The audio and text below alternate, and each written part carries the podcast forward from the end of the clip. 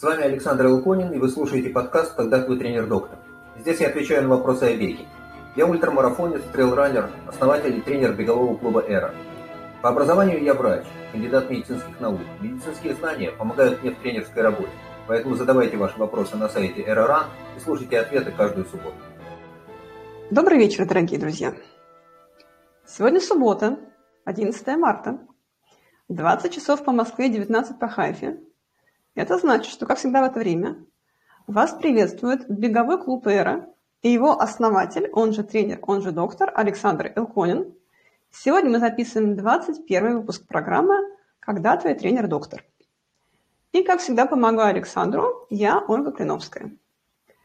И, как обычно, напоминаю, что предыдущие выпуски можете посмотреть и послушать на сайте Эроран, в YouTube-канале Эроран – или в подкасте «Когда твой тренер доктор». Он живет на семи подкаст-платформах. Ссылки на все эти платформы есть на нашем сайте Eraran. А, пожалуйста, там же на нашем сайте вы найдете большую красную кнопку «Задать вопрос». И, как обычно, автор лучшего вопроса и сегодня, и в следующем выпуске получает аэробандану. Она может быть вот такой беленькой, либо красненькой. Поэтому, пожалуйста, задавайте ваши вопросы. Самое главное, ставьте лайки, звездочки и сердечки нашим эфирам, если находите их полезными. Таким образом, платформа понимает, что это полезный контент и показывает его другим слушателям. И будем переходить к вопросам. Если наш прошлый эфир был тематическим, мы говорили про метрики спортивных гаджетов, то сегодня наш эфир будет состоять из ответов на текущие вопросы бегунов, которые задали их а, во всех тех местах, что я сказала, то есть на сайте, либо в комментариях в телеграм-канале Эроран. И э, сегодня мы отвечаем на эти вопросы, а вот через э, неделю, в следующую субботу, у нас будет эфир про каникросс, то есть бег с собачкой. И, собственно, можете задавать вопросы или про бег с собачкой, или про что хотите. Ну, собственно, давайте переходить а, к вопросам. И первый вопрос я, так сказать, взяла из списка вне очереди, потому что нам его задала слушательница после прослушивания нашего предыдущего тематического эфира про бег для беременных. И мы с Александром решили, что у нас будет новое правило, что беременные обслуживаются вне очереди. То есть так мы отвечаем на вопросы по мере их поступления. И что же нас спрашивает Анна из запрещенной сети с картинками. Послушал выпуск про бег для беременных и не нашла информацию про лактацию и кесарево. Может ли бег или иная аэробная нагрузка плохо отразиться на лактации? На что обратить внимание после кесарева? В какие сроки можно начинать заниматься? Чаще всего слышу срок два месяца после. Пожалуйста, Александр, что вы скажете Анне? Добрый вечер всем.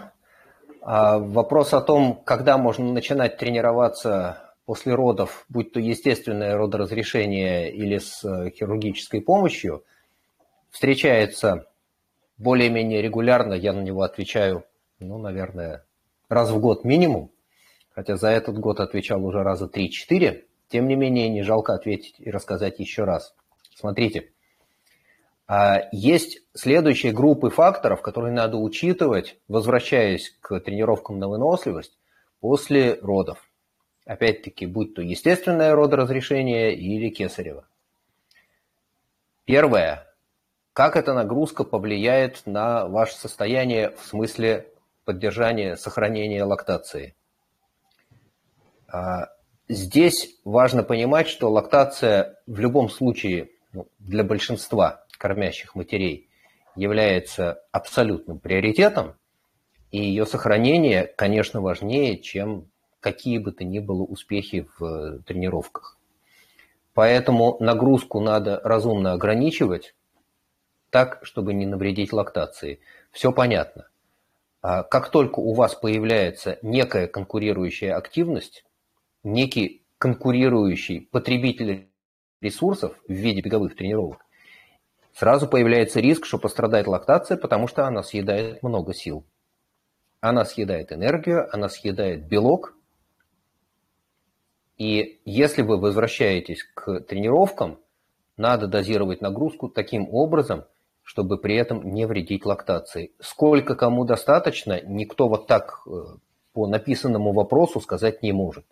И даже по фотографии я не возьмусь отвечать. И по видео не возьмусь отвечать. Потому что резервные возможности у каждого организма свои. И резервные возможности лактации, в частности, тоже у каждого свои. И совокупная нагрузка на организм тоже у каждого своя, потому что у кого-то все хорошо, и молока завались, залейся, и приходится обильно сцеживаться, и ребеночек дает спать по ночам, а кто-то, наоборот, мучается, пытаясь добыть еще хоть капельку молока, и мало того, еще и младенец орет почти непрерывно. Да, а, а спит тогда, когда этого никто не замечает. Поэтому тут надо дозировать более-менее индивидуально. На вскидку я возьму сказать, что интенсивность тренировок должна быть такой, чтобы уж во всяком случае не выходить за пределы аэробного порога.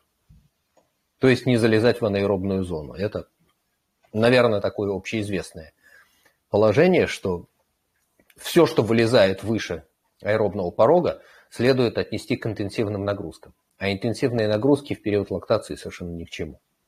Это слишком большое пожирание ресурсов. То же самое касается объема. Да? Не берусь сказать, сколько времени нужно тренироваться для того, чтобы не вредить лактации, но сравнивая с предыдущим привычным тренировочным режимом, надо понимать, что объем надо делать меньше. Укорачивать тренировки, они могут сохранять тот же ритм в смысле регулярности, но продолжительность тренировок, конечно, надо делать меньше и очень постепенно их наращивать.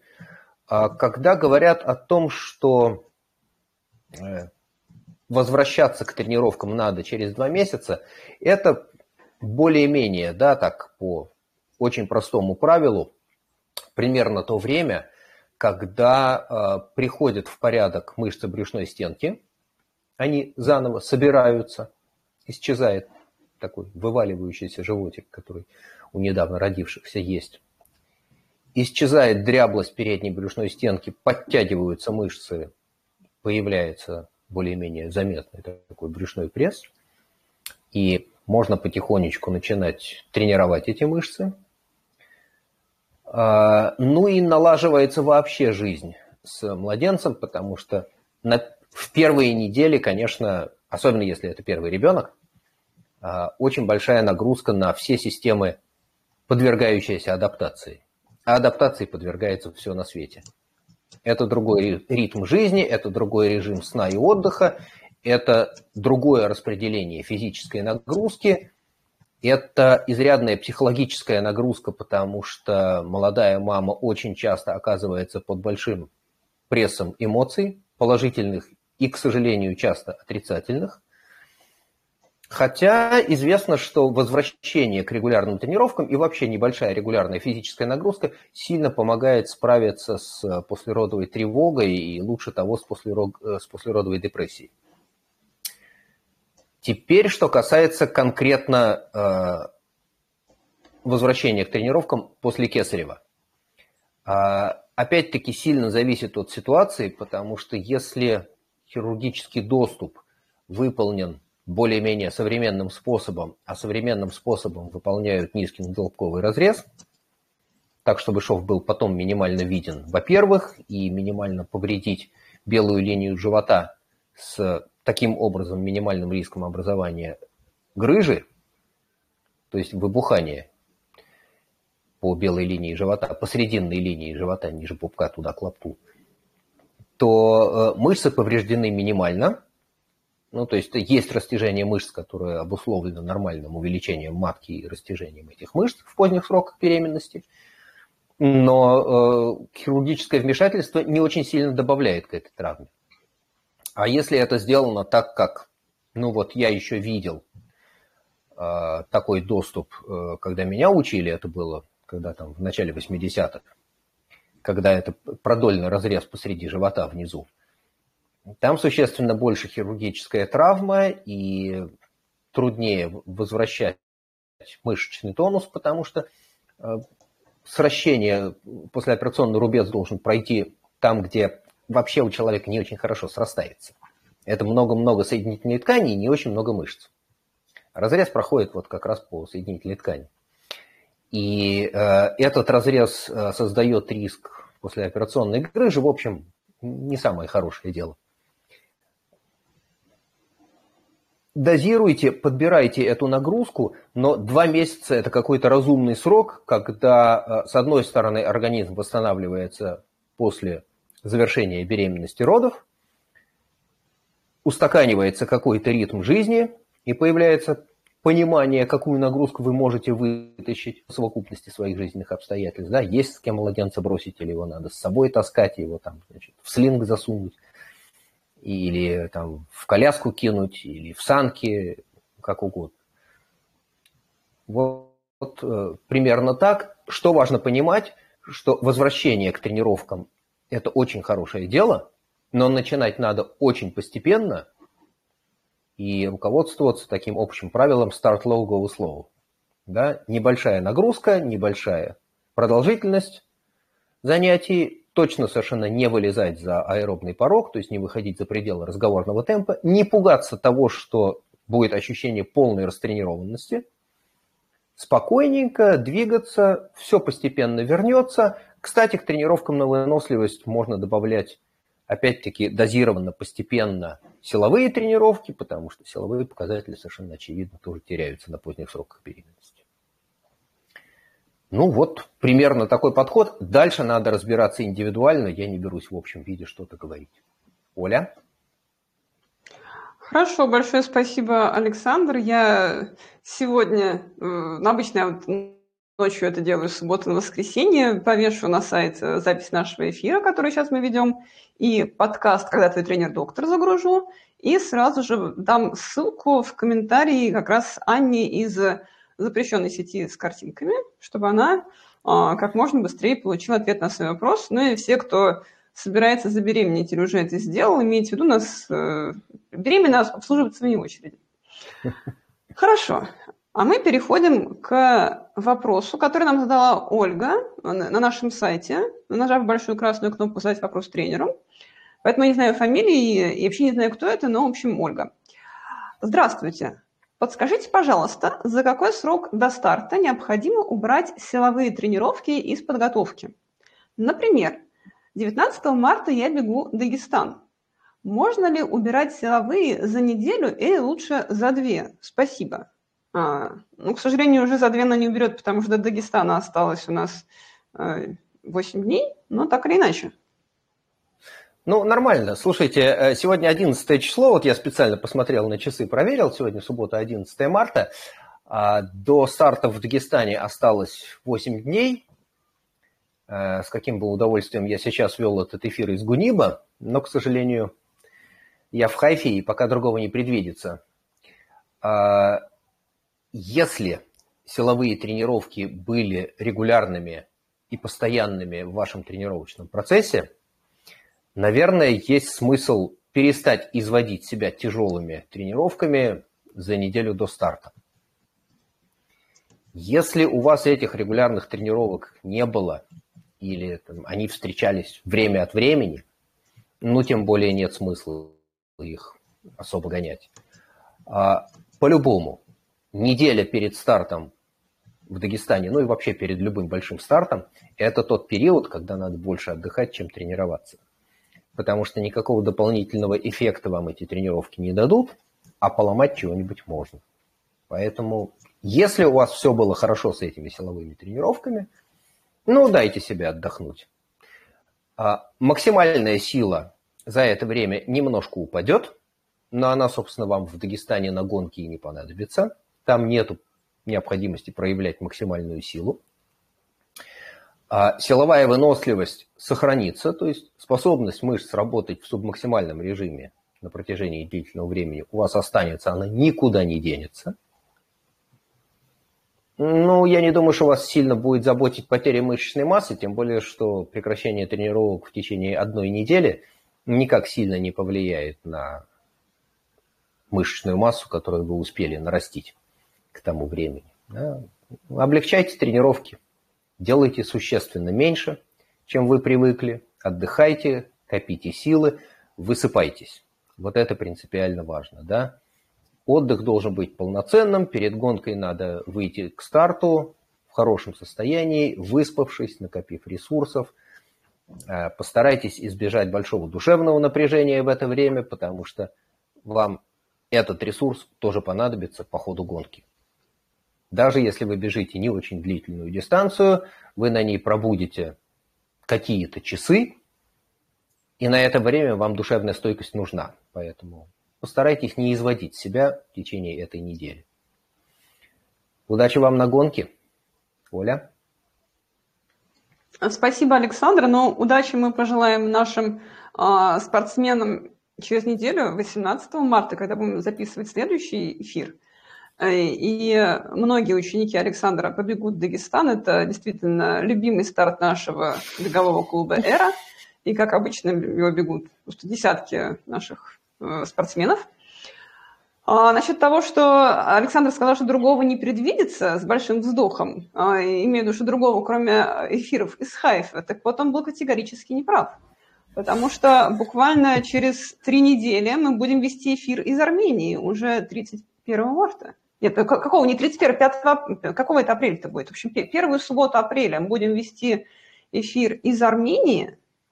А, так, вот я смотрю, это будет 8, 8 апреля. Вот. Во вторую субботу мы снова будем вести эфир из Армении, потому что там будет проходить наш беговой кемп, в который мы всех приглашаем, и программу этого кемпа вы можете найти на нашем сайте RRAN. Потом, не успев э, отдохнуть от Армении, мы практически сразу перелетаем в Казахстан, и уже с 27 апреля мы будем находиться две недели в Казахстане и готовиться к марафону Великой степи Тенгри Ультра. И писать эфиры, естественно, тоже оттуда. И программа кемпа также на нашем сайте, и там же указано, где тренер забронировал жилье, и в Казахстане, и в Армении. Так что, если вы э, присоединяетесь, то нужно бронировать жилье где-то рядышком. А дальше у нас в программе Сербия, а дальше у нас в программе Турция, поэтому другое очень даже предвидится. Мы будем рады видеть всех а, в наших кемпах, и в кемпах мы проводим ответы на вопросы именно участников кемпа. Э, они сами, как сказать, в живом формате задают тренеру вопросы, которые их интересуют, и тренер вот прямо тут вот face-to-face отвечает. Это очень продуктивный формат, как мы узнали в Турции. Хорошо.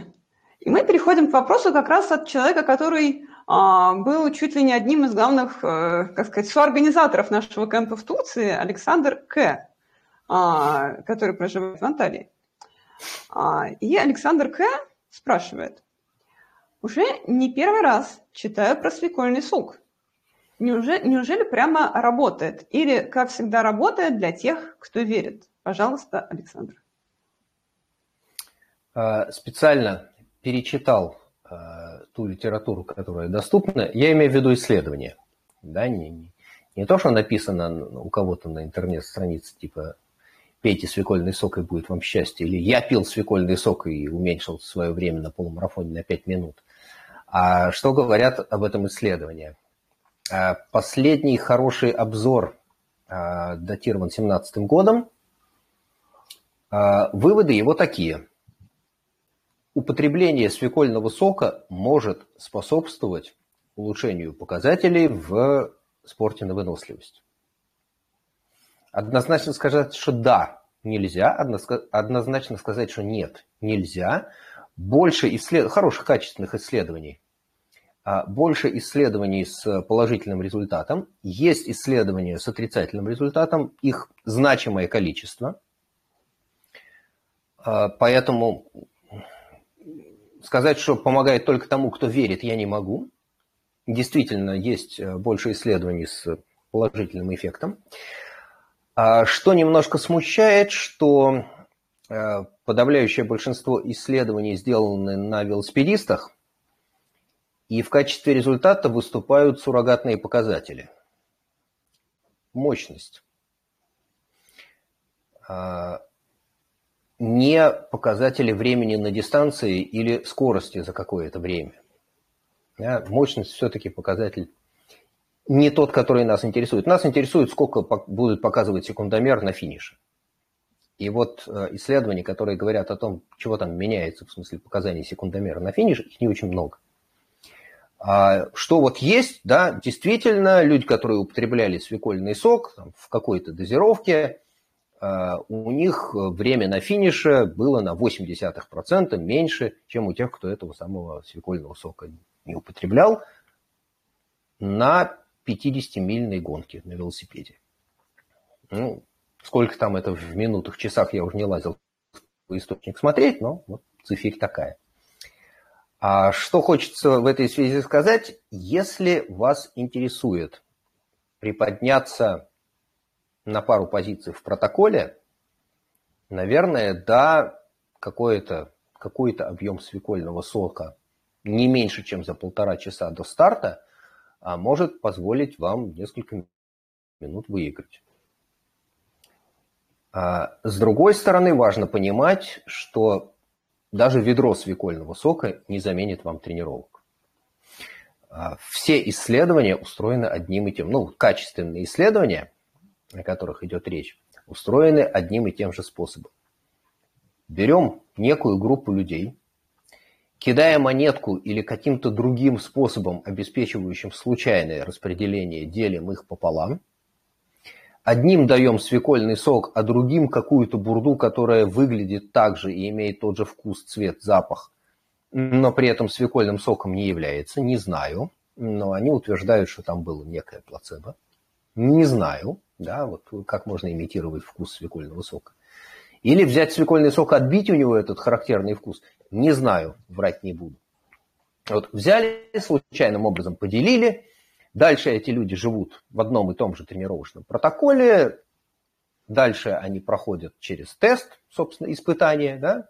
А дальше мы открываем карты и смотрим, кто из финишировавших пил свекольный сок, а кто неизвестную бурду, там, подкрашенную воду, предполагая, что эта подкрашенная вода никак на результат не повлияла.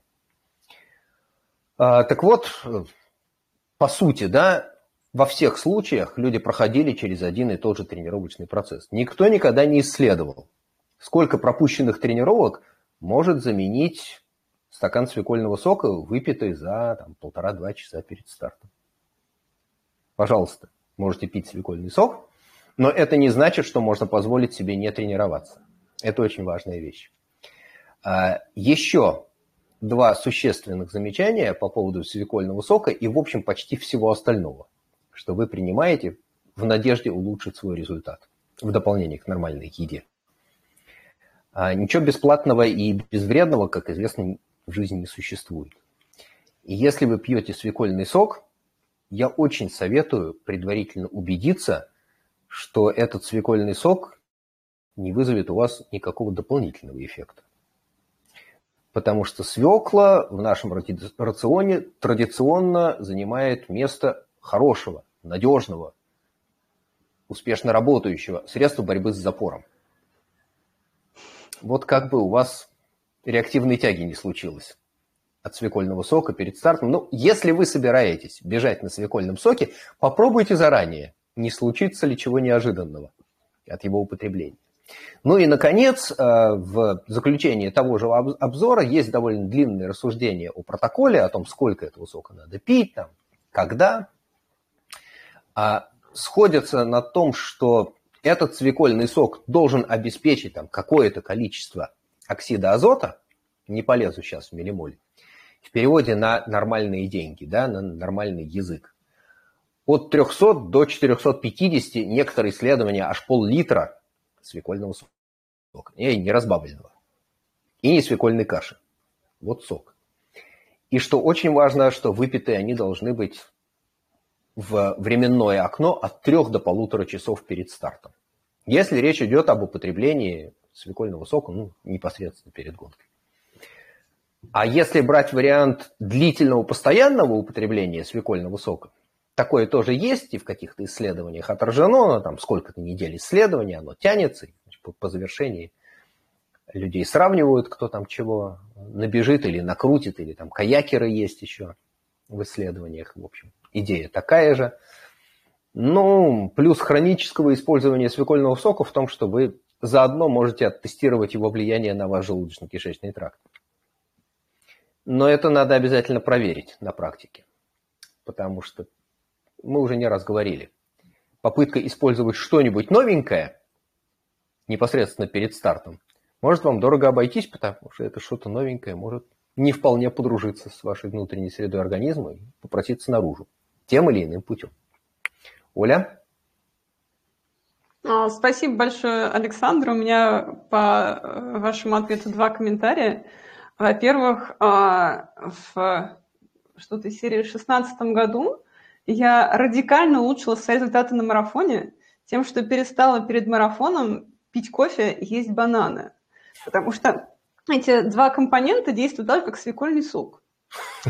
Когда я перестала их употреблять перед стартом, я внезапно побежала быстрее на время посещения синей кабинки. А, а второй момент. Э, под руководством Александра я в свое время сбегала вот эти марафоны менеджера, и э, вы представляете, что на марафонах менеджеров там, естественно, самые большие, самые богатые экспо, потому что это, э, там в Нью-Йорке 55 тысяч участников, например, и производители свекольного сока там тоже были. И вот там продавался этот свекольный сок в бутылочках по 100 мл по цене, не знаю, там, коньяка большой выдержки. И люди реально покупали. Но все-таки я думаю, что если свекольный сок и даже любую разбавленную цветную воду запаковать и поставить большой ценник, то возникает достаточно большая вера, чтобы побежать быстрее.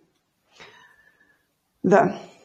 И, кстати, вот а, если спросить Александра, то на 99% а, вопросов о чудодейственных каких-то волшебных таблетках он отвечает, помогает тем, кто верит – и вот если на нас будут подписываться и ставить нам лайки и звездочки много зрителей, и наш канал станет очень популярным, тогда, возможно, к нам придут эти производители свекольного сока и скажут, а скажите теперь иначе, что свекольный сок всем помогает, чтобы все ваши слушатели поверили.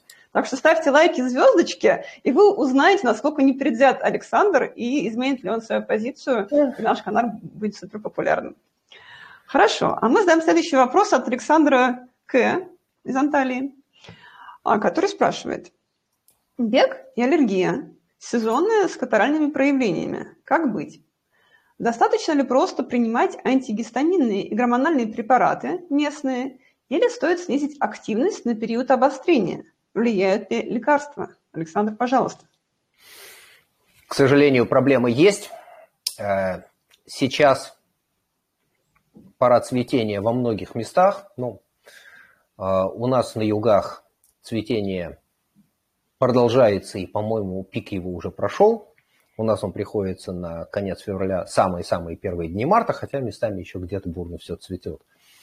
А в средней полосе России цветение придет чуть позже, но вот эта волна цветения и связанные с этим цветением а, аллергии, она известная, и здесь приходится действовать так. Во-первых, понятно, что на пике аллергических проявлений никакая серьезная нагрузка невозможна, не заходит. Это слишком тяжелое состояние. Да? Как-то еще поддерживать физическую активность можно, но серьезно тренироваться, когда течет изо всех э, слизистых, это очень тяжело. А поддерживать тренировочный режим под действием антигистаминных препаратов тоже не всегда получается, потому что подавляющее большинство антигистаминных препаратов сильного действия, они имеют к сожалению, серьезный побочный эффект, они заодно угнетающе действуют на центральную нервную систему. Ну, попросту говоря, вызывают сонливость, заторможенность, увеличивают время реакции, снижают немножечко э, эмоциональную чувствительность, такое отупение, оглушение вызывают. Так что, если удается э, снизить проявление аллергической реакции противоаллергическими препаратами слабого действия, таблетки внутрь. Плюс может быть местное использование э, гормональных препаратов локальных. Слава богу. И ну, дозировать нагрузку, да. А, в крайнем случае, вот то, что всегда всем советовали, да, уезжайте нафиг на время цветения. Особенно тех растений, которые вызывают у вас обострение реакции, максимальную реакцию. Ну вот на время цветения этих растений, это редко бывает больше нескольких дней, вот на этот пик цветения, ну уезжайте. Либо на север, либо на юг. Понятно. Есть несчастные люди, у которых э, реакция почти на все, и им просто приходится как-то вот пережить эту пору цветения. Ничего другого я придумать не могу. Еще один момент, который стоит учитывать, что на этот период цветения, когда с большой вероятностью у вас будут проявления аллергии, нет смысла ставить большие старты с высоким для вас приоритетом. Большой риск, что этот старт вы побежите в болезненном состоянии, с заложенным текущим носом, со слезящимися глазами. Это беда. Но не планируйте такие старты. Время цветения более-менее известно, сопоставить календарь стартов с временем цветения тоже можно. Или поищите себе старт в другой географической зоне. Да, там, сместившись на какие-нибудь 500 километров на север или на юг, вы вполне можете обмануть эту сезонную аллергию. А так, да, проблемы есть, и что делать? Если вы не планируете старты, ну, значит, э, скажите об этом тренеру, да, скажите об этом мне, что вот сейчас у нас пик цветения, и меня скрутило, у меня тут беда у меня льется, поэтому давай немножко снизим нагрузку. Никаких проблем нету, это сделаем. Оля? Большое спасибо, Александр. Вот не знаю, что сейчас происходит э, в Анталии, зацело ли там же что-нибудь. А, ну, хорошо. В любом случае, мы желаем Александру э, пережить этот период цветения с минимальными потерями, в том числе и в тренировочном процессе. Ну и, собственно, всем, кто задает вопросы на тему какой-либо медицины, мы всем искренне желаем здоровья. Э, о, кстати, нам присоединился Антон из Кемера э, вместо Александра из Антарии. Ну, хорошо. А нам задает вопрос человек с Альп по имени Антон, это другой Антон. И снова привет из Альп. Начну с предыстории вопроса. В предыдущем стриме номер 17 прозвучала такая фраза. Короткие беговые не заменяют длинные беговые, что звучит для меня абсолютно логично. Но прочитал, что есть научные исследования, согласно которым кости реагируют на нагрузку только непродолжительный период времени, после чего адаптации не происходит. Однако спустя 4-8 часов Кости снова способны воспринимать нагрузку и адаптироваться. При этом есть живые примеры успешных на ультрадистанциях атлетов, которые тренируются без супердлинных сессий, зато чаще. Так может, не так уж они и незаменимы, эти самые длительные. Вот нас слушает Марина, э, у которой тренировки реальные, она нам показывала просто скрин из Гармина – 98 километров. Вот я в своей жизни пробежала самую длинную дистанцию 100, и считаю, что это был подвиг, я его совершила один раз больше не буду. А вот Марине, которая собирается бежать просто супер-супер длинную дистанцию, что-то 2000 километров, да, вот тренер себе ставит 98 километров тренировочных. Вот, пожалуйста, Александр, замените для Марины один раз 98 вместо разменять на 10 раз по, по 10, например. Я начну с конца. А, Марина сбегала эти 98 э, не потому, что тренер поставил, а потому, что захотелось. Окей. Мы вписали эти 98 в тренировочный процесс, оно получилось, хорошо зашло, и дай бог. Теперь отвечая на вопрос э, Антона, который из Альп. А, я прочитал статью, а, на которую он ссылается в детальной формулировке своего вопроса. Я посмотрел, э, что для конкретного человека, о котором идет речь, означает отсутствие длительных. Там написано буквально, что она не бегает ничего больше, чем 22 мили. У кого там с арифметикой хорошо? 35 километров у нее, так называемые короткие. Но ничего, нормально. А я знаю не очень много людей среди тех, кого я тренирую, кто в качестве тренировки бегает больше тридцатки. Ну, не очень много. А, как правило, речь идет о тренировках, которые длительные по времени, но так, чтобы это сильно уходило за те самые там 30-35 километров, бывает нечасто. В смысле бегом. А теперь, э, если обратиться к статистике. У нас действительно есть примеры людей, которые живут без длительных тренировок, ну вот без многочасовых тренировок. Я всем все время рассказываю про славный э, подвиг Андрея Лукашевича, который на протяжении скольких-то лет, ну, с пятого точно, и год по десятый, двенадцатый, то есть это, в общем, значимое число лет, Андрей бегал марафоны. Он бегал их уверенно 2.40, 2.45. Э, при этом у него месячный тренировочный объем редко выходил за 150 километров. В месяц. В месяц. Не за неделю, в месяц. Ну, вот он, у него получалось там 2-3 беговых тренировки. Как правило, он включал что-то скоростное в каждую тренировку. И типа раз в месяц он бегал какую-нибудь тридцатку. Ему этого хватало, чтобы бегать марафон ну, там, по женскому мастеру. Да, 2.45. Мастер спорта для женщин. Э, я не знаю, что было бы, если бы тот же Андрей э, тренировался 6 раз в неделю, и у него недельный объем был бы 100-120. Не знаю. Ну, у него это так получалось. Но это был, вот из тех людей, которых я знаю, это был вот один из немногих. Да? Э, мы всегда можем найти какие-то исключения. Был примерно тогда же, в то же время, был Леня Бурыкин, который жил в городе Солнечногорске, работал чуть ли не водопроводчиком в ЖЭКе, и бегал марафон уверенно около 3,54, ну вот у него был такой рабочий диапазон марафон. Но он при этом вообще не тренировался. Но он приезжал на марафон, бежал его, уезжал домой, там работал всю неделю, потом на следующую неделю он снова приезжал, бежал марафон, выбегал его из из, из трех часов, уезжал домой, работал И когда его спрашивали, Леня, а как же ты? А он говорит, а я не тренируюсь. Что? Вот я, я бегаю марафоны раз в неделю там, или раз в две недели. И для меня это достаточная нагрузка, чтобы я поддерживал свою способность вот так бежать. Да, наверное. Никто никогда не задавался вопросом, а ежели взять того же Леню Бурыкина и приложить к нему нормально структурированный тренировочный процесс, а ему это было неинтересно, не нужно. Это он получал удовольствие от того, что он так соревновался. Так тоже бывает.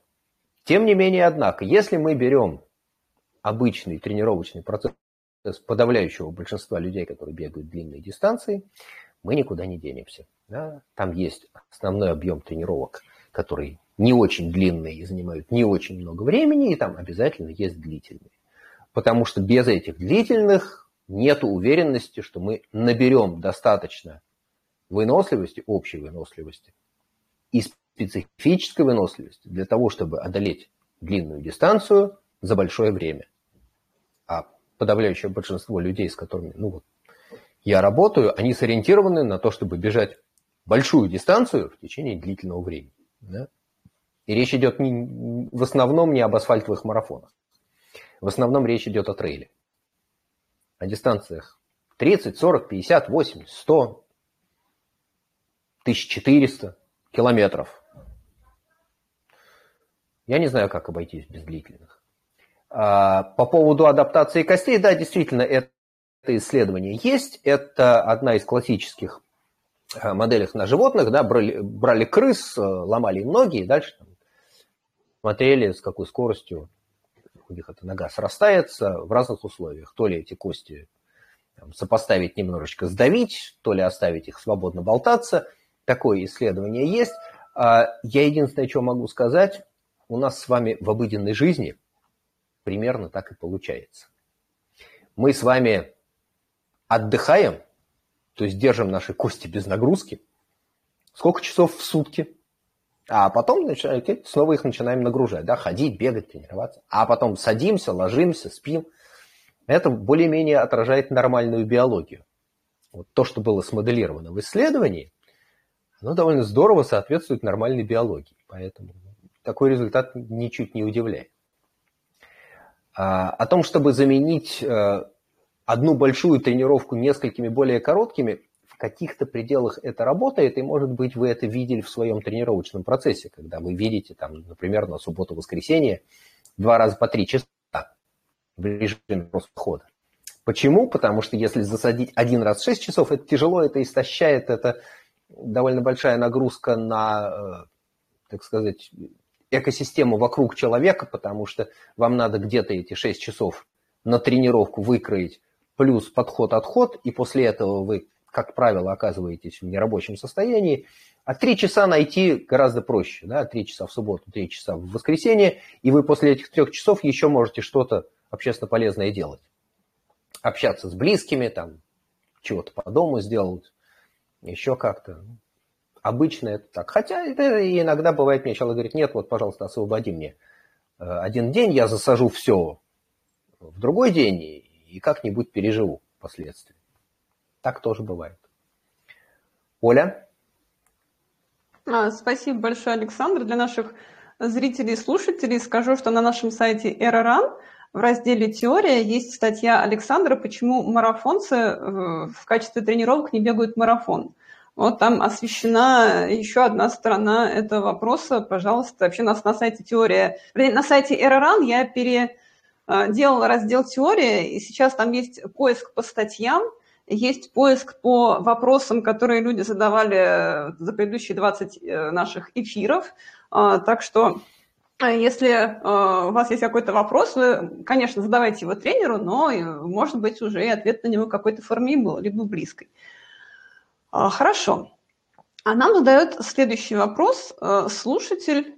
А, он задал его именно на нашем сайте и подписался ником Late for Dinner. А, вот товарищ Late for Dinner, э, видимо, мужчина, э, спрашивает. Добрый день. Слушаю вас в подкасте. Очень здорово и интересно, что рассматриваются настолько разные вопросы и так подробно. Большое спасибо. Большое спасибо, товарищ for Dinner. Нам очень приятно слышать ваши добрые слова и что наш подкаст полезен. И дальше Лейт Фодинер спрашивает, расскажите, пожалуйста, как быть, если после пробежки всегда неприятно болит голова, и почему это может происходить? Бегаю сейчас почти каждый день, не спеша, километров 6-7 минут за 45. Физическая активность присутствовала всегда, травм головы не было. Часто может быть и разбитое состояние после пробежки на полдня, особенно если выходной и не на что отвлечься. Пожалуйста, Александр. А, хороший вопрос. Я не уверен, что я могу нормально на него отвечать, потому что я бы даже по фотографии попытался полечить, но мне и фотографии не показали. Смотрите, а, если есть устойчивые неприятные ощущения, которые связаны с физической нагрузкой, я бы очень подумал над тем, чтобы попытаться найти все-таки, что там происходит. То ли давление растет, то ли давление падает, то ли что-то в организации тренировочного процесса бежишь натощак, или бежишь в безвоженном состоянии, или после какой-то другой тяжелой нагрузки, или недосып, или что-то еще, но не должно быть так, чтобы 6-7 километров в неспешном темпе ну, за 45 минут, как правило, люди неспешно бегут, если там нет большого рельефа или чего-то еще. Э, не знаю, что быть, что с этим, но как-то надо разбираться, от чего эта голова болит. Не должно быть. Хотя люди очень разные, и я сталкивался с самыми разными реакциями людей на регулярную физическую нагрузку. У меня был, к сожалению, неприятный опыт, когда человеку просто пришлось прекратить беговые тренировки, потому что любая, даже самая легкая беговая нагрузка вызывала безумную бессонницу. Вот 40 минут сбегала, если это было с утра, и лег бессон всю ночь. Ну, пришлось как-то договориться, что при всей любви к бегу давай займемся какой-нибудь другой физу. Ну, не получается бегать, да, не, не кушает этого организм. Так тоже бывает. А вообще разбирайтесь. Надо искать причину. Оля? Спасибо большое, Александр. А, да, мне тоже было очень удивительно почитать этот вопрос а, по той причине, что очень многие люди говорят, что бег, а, наоборот, стимулирует э, их умственную деятельность. Э, у нас есть на сайте также в разделе «Теория» статья Александра Илконина «Как спорт влияет на мозг», и э, там в том числе мы приводим цитату Елизаветы Осетинской, признанной иностранным агентом, о том, что бег – это единственный известный ей способ лучше быстро проветрить мозг. Э, я уже рассказывала про, это, про этот случай, когда я встретила Елизавету на пробежке, а, когда она только что прилетела из Штатов, и у нее через два часа эфир, и она вышла на пробежку вместо того, чтобы поспать после 11-часового перелета. А, именно потому, что она хотела быстро прочистить мозг перед эфиром. Так что ну, на, на очень многих бег влияет диаметрально противоположным образом, и они этим голову лечат, а наоборот не напрягают. Хорошо. И мы продолжаем задавать вопросы от нашего слушателя Late for Dinner. А, он спрашивает, как правильно работать бегуну с весами? какие упражнения стоит включить в тренировку и нужно ли вообще браться за железо? Пожалуйста, Александр. А, как часто бывает, а, как часто бывает, вынужден ответить вопросом на вопрос, для чего? Вы какого результата хотите добиться? Если вам нужно как-то в лучшую сторону поменять картинку в зеркале, да, там, нарастить бицепс, берите железо и работайте с ним так, как вам этого хочется. Или так, как этого требует ваша потребность нарастить бицепс. Что делать э, с весами для того, чтобы лучше бегать? Да, мы сейчас не берем в рассмотрение ситуацию наращивания бицепса. А для того, чтобы бегать, обязательно нужна достаточная силовая подготовка. Делается ли это упражнениями с весами или это делается упражнением собственным, с весом собственного тела, большой разницы нет. В любом случае, когда вы понимаете, что вас ограничивает максимальная сила или связанная с максимальной силой взрывная сила, то есть способность, например, стандартный тест, да, прыжок вперед с места или выпрыгивание вверх из состояния полуприседа, так называемый тест Абалакова. Если вы понимаете, что вам не хватает этого, окей, надо тренировать. Делаете вы это с весами или без, без разницы. Но общий подход, он примерно одинаковый. Вы наращиваете максимальную силу, то есть количество повторений в упражнении ограничено 6-8, а вы не можете продолжать. Это типичный подход для увеличения максимальной силы. Надо иметь в виду, что при этом будет расти мышечная масса. Подумайте, сколько мышечной массы вам надо, потому что вам эти мышцы предстоит тащить всю дистанцию.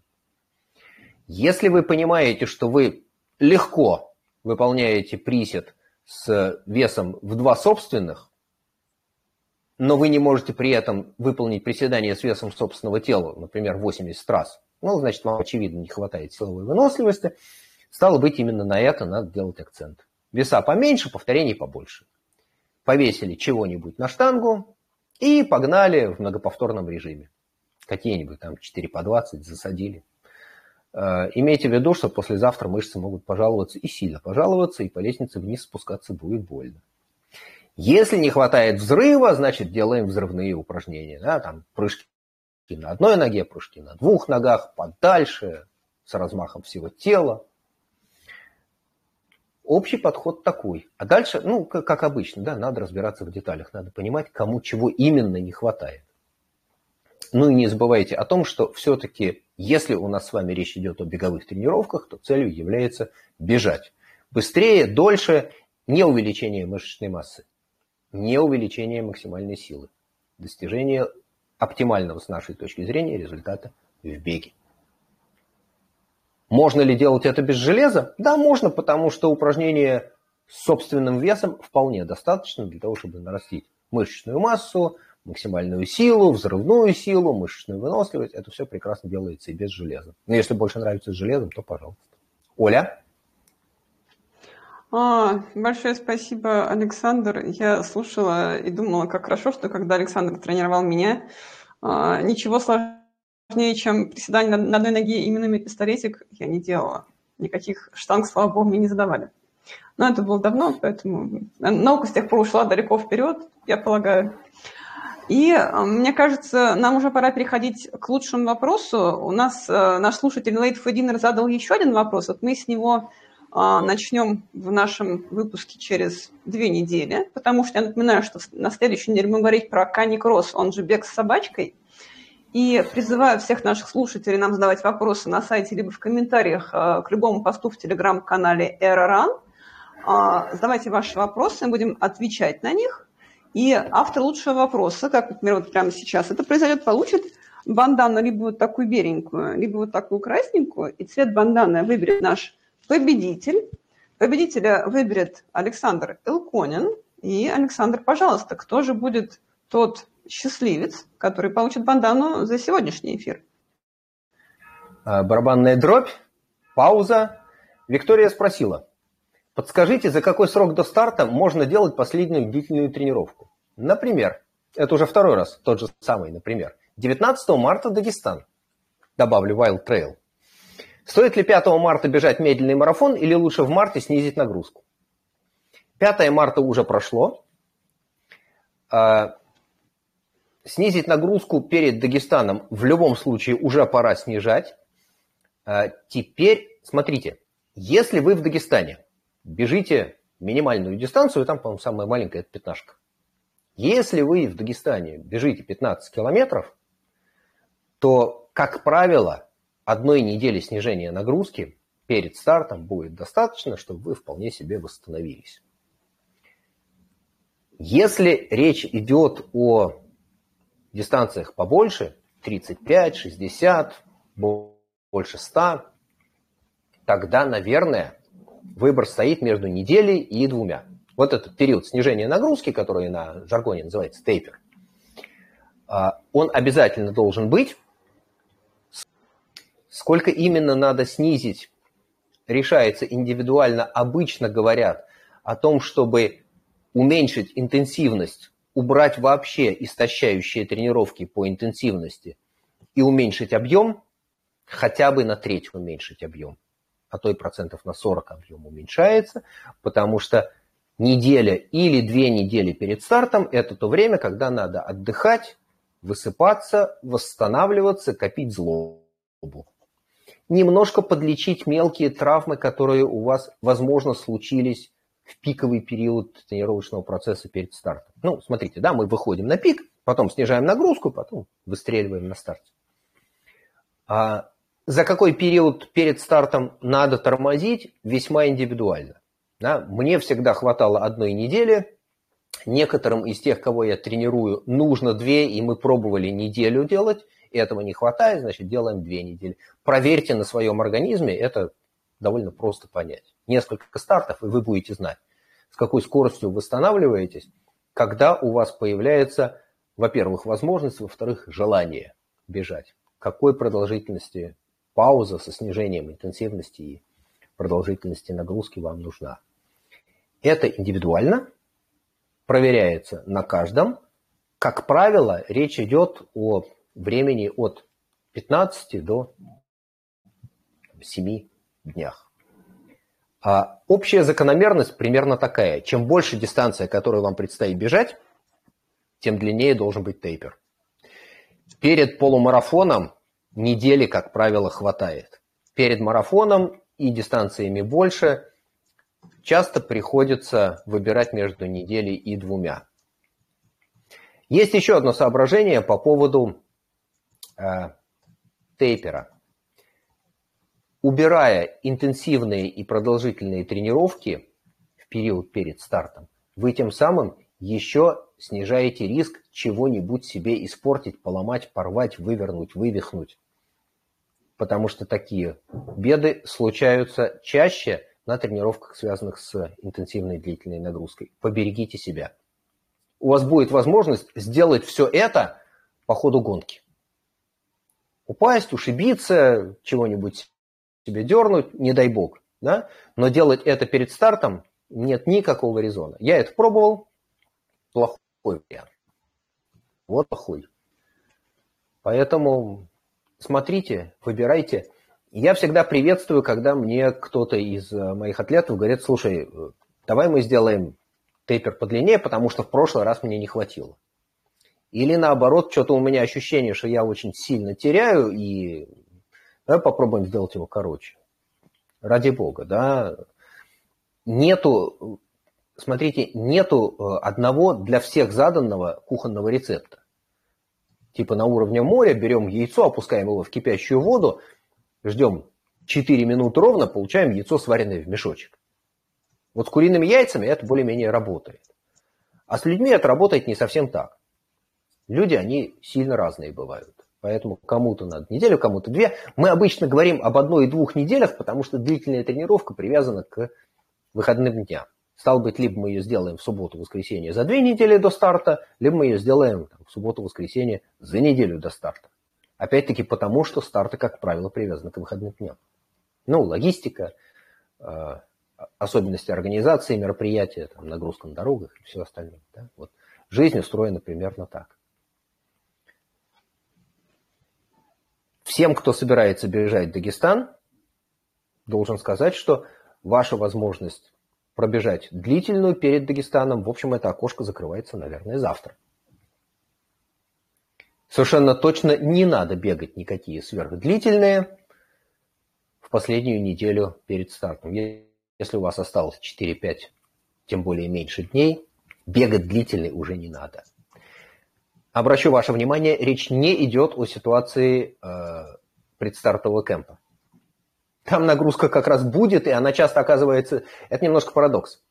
Да, вот в предстартовом кемпе у нас есть нагрузка, и э, когда там последняя интенсивная тренировка, но она получается за 5-6 э, дней до старта. Но тогда мы живем в условиях кемпа. И это совсем другие условия для восстановления.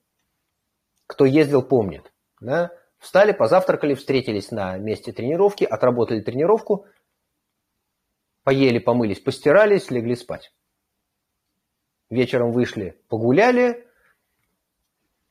Поели, встретились, поболтали, легли спать. Я знаю мало людей, у которых в режиме кемпа случается недосып. Ну, то есть он относительно может быть недосып, потому что ложишься и сразу глаза закрываются, но по абсолютному времени сна, как правило, люди выигрывают. И пользуйтесь этим. Если вы можете поместить себя в условии кемпа, немножко совсем другая история. Опять-таки, я знаю крайне мало людей, которые в обычных условиях своей привычной городской жизни способны поместить себя в условия кемпа, чтобы при этом тебе не ели мозги на работе, чтобы тебе не, не доставали домашние и близкие, при всей любви к ним, на них требуется время, усилия, душевная энергия, иногда и физические силы приходится прикладывать. Есть возможность, уезжайте на период тейпера, чтобы к вам никто не приставал во все это время. Но так в жизни бывает редко, поэтому мы говорим о том, что у нас обычно происходит в реальной жизни. Оля? А, вот сейчас слова Александра абсолютно расходятся с моими словами и словами на сайте, что, пожалуйста, берите в наши кемпы эра ваших близких, э, вашу жену, ваших детей. И главное, чтобы только они на тренировке где-то были пристроены, а в остальное время, пожалуйста, в путь с нами ходят на ужины, на лекции Александра, да. Слушайте, одно дело ходить на ужин, а другое дело говорить, что надо смазать дверь в гараже, потому что она скрипит. Вот это разные вещи, да? Когда мы в кемпе, мы существуем, э, вот родные и близкие, родные знакомые кролика, они существуют в режиме, в общем, отпуска. И возможности кушать мозг э, чайной ложечкой, они делаются меньше и совсем по другому поводу.